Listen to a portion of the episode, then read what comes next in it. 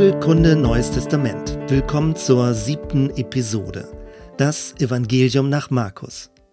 Wenn man zum ersten Mal die Texte der Evangelien liest, ist man froh, sich grob orientieren zu können. Sie wirken wie Kurzbiografien mit den einzelnen Etappen im Leben von Jesus. Geburt, Taufe, öffentliches Wirken, Kreuzigung und Auferstehung. Man fragt sich, warum wird viermal dasselbe erzählt? Ein Evangelium hätte doch gereicht. Bei genauerem Hinsehen fallen interessante Unterschiede auf. Im Matthäusevangelium wird Jesus als der große Lehrer vor dem Hintergrund der jüdischen Tradition dargestellt. Das Markus-Evangelium dagegen ist kürzer und kompakter. Dort stehen die Handlungen stärker im Vordergrund. Jesus tritt gewissermaßen handfester auf. Ist das Zufall? Vermutlich nicht. Offenbar wurde die Art der Jesusdarstellung unterschiedlichen Zielgruppen angepasst. Und die Inhalte wurden so angeordnet, dass sie eine bestimmte Botschaft hervorhoben. Die Evangelien sind also nicht einfach nur Beschreibung, sondern Verkündigung. Markus beginnt seinen Text mit Dies ist der Anfang des Evangeliums von Jesus Christus, dem Sohn Gottes. Der Begriff Evangelium meint nicht mehr nur eine mündlich überbrachte Botschaft, sondern wird zu einer eigenen Textgattung. Vermutlich war Markus der Erste, der die mündlichen Überlieferungen zu einer schriftlichen Gesamtkomposition zusammengestellt hat. Das Markus-Evangelium hat 16 Kapitel und ist klar gegliedert, sowohl chronologisch als auch geografisch.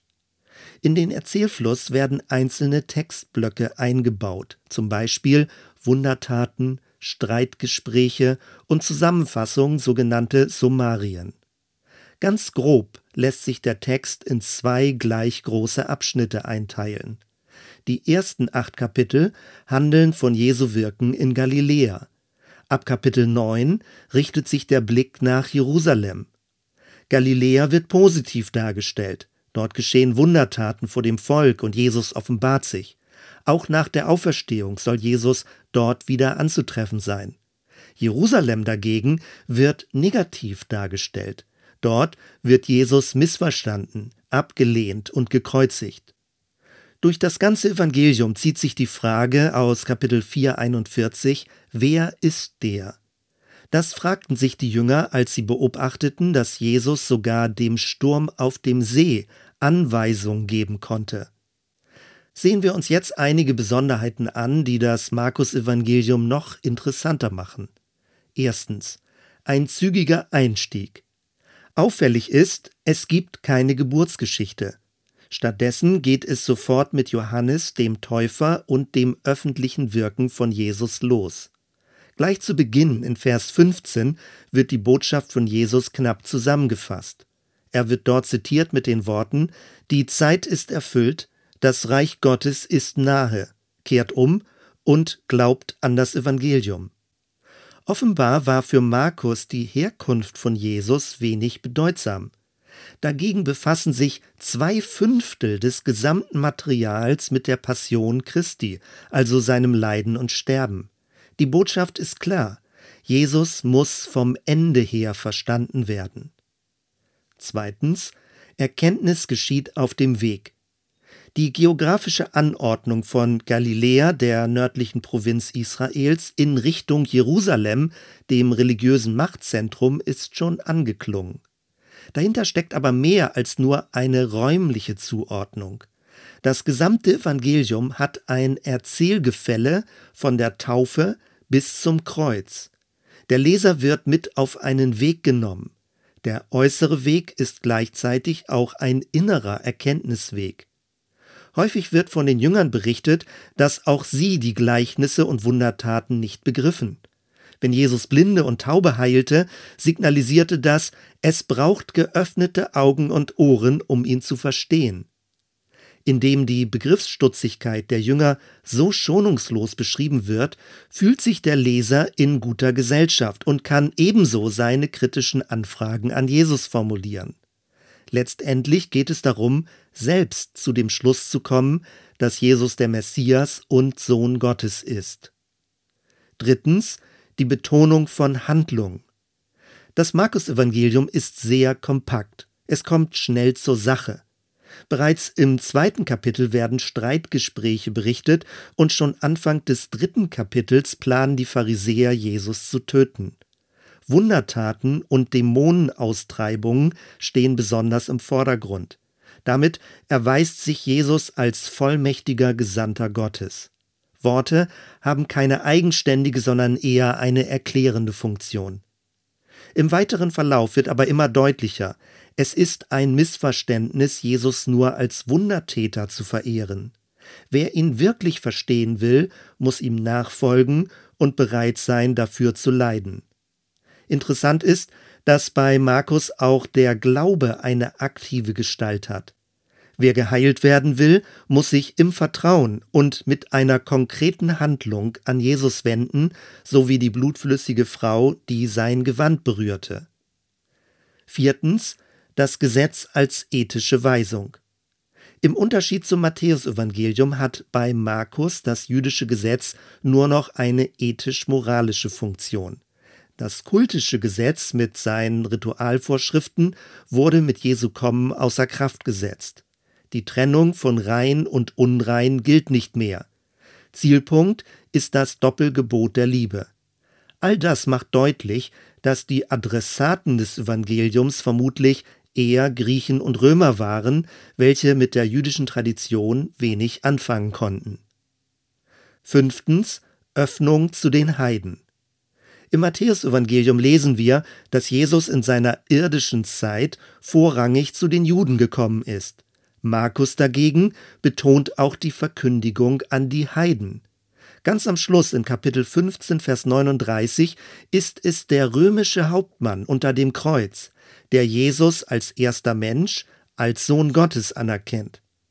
Besonders interessant ist noch Folgendes. In Kapitel 6 wird die sogenannte Speisung der 5000 beschrieben. Diese geschah am Westufer vom See Genezareth, also auf israelitischer Seite. In Kapitel 8 wird eine ähnliche Speisung für 4000 Leute beschrieben, jetzt aber am Ostufer des Sees, also auf heidnischem Gebiet. Auf israelitischer Seite bleiben zwölf, auf heidnischer Seite sieben Körbe voll Brot übrig. Zwölf steht für die Vollzahl der zwölf Stämme Israels, sieben steht für die Vollständigkeit der gesamten Schöpfung. Markus setzt also die Verkündigung Jesu an Israel und an die Heiden zwar nacheinander, aber auch parallel. Jesus ist das Brot des Lebens, nicht nur für Israel, sondern auch für die gesamte restliche Welt. Das korrespondiert mit dem weitreichenden Missionsbefehl in Kapitel 16, Vers 15. Gehet hin in alle Welt und predigt das Evangelium aller Kreatur, also im gesamten Kosmos. Sechstens der leidende Messias. Markus beginnt zwar mit Wundertaten, betont dann aber immer mehr den Leidensweg von Jesus. Er führt den Leser schrittweise weg von einem triumphalen Messiaskönig hin zu einem Sohn Gottes in Niedrigkeit. Auf dem Weg nach Jerusalem ab Kapitel 9 kündigt Jesus dreimal in nahezu identischer Weise seine Passion an. Er betont, diejenigen, die groß sein wollen, müssen, genauso wie er, bereit sein zum Dienen und zum Leiden. In Kapitel 13 finden wir die große Endzeitvision, in der er die Zerstörung des Tempels und kommende Verfolgung ankündigt.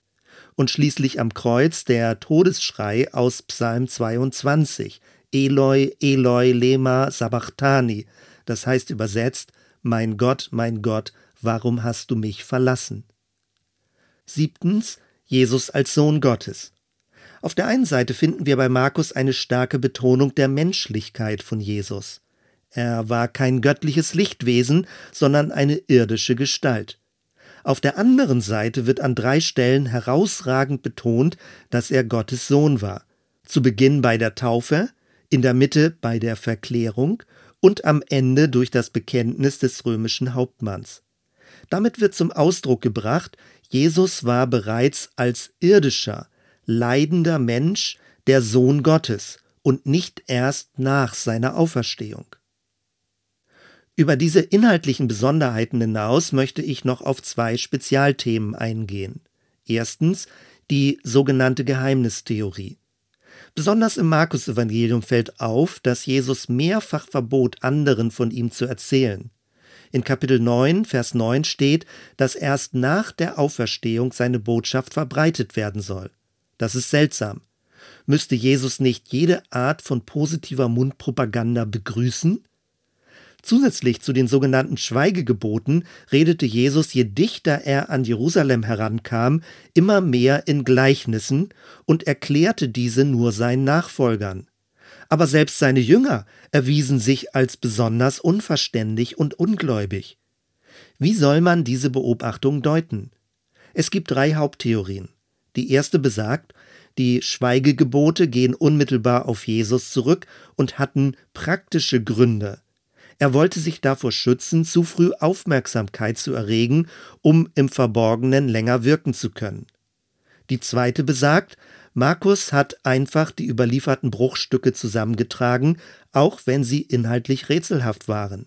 Möglicherweise sollte das Evangelium dadurch geheimnisvoller und attraktiver für den Leser wirken.